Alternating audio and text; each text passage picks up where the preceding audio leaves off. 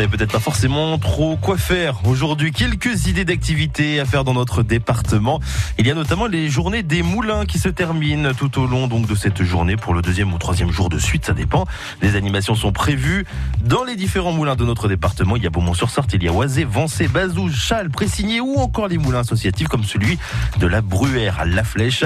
D'ailleurs, ce moulin fléchois ainsi que le théâtre de la Halle au Blé, on a eu l'occasion d'en parler sur France Bleu Maine. C'était hier dans votre rendez-vous des offices de tourisme à réécouter également sur francebleu.fr avec Margot Seyé de l'office de tourisme Vallée du Loire. Et puis, les moulins et puis leurs animations, on aura l'occasion aussi de l'évoquer à partir de 11h sur France Bleu Maine. Qu'est-ce qui fait sortir la Sarthe avec plusieurs propriétaires de moulins qui seront nos invités?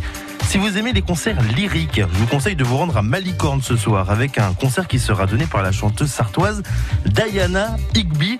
À partir de 20h30, le tarif va jusqu'à 20 euros.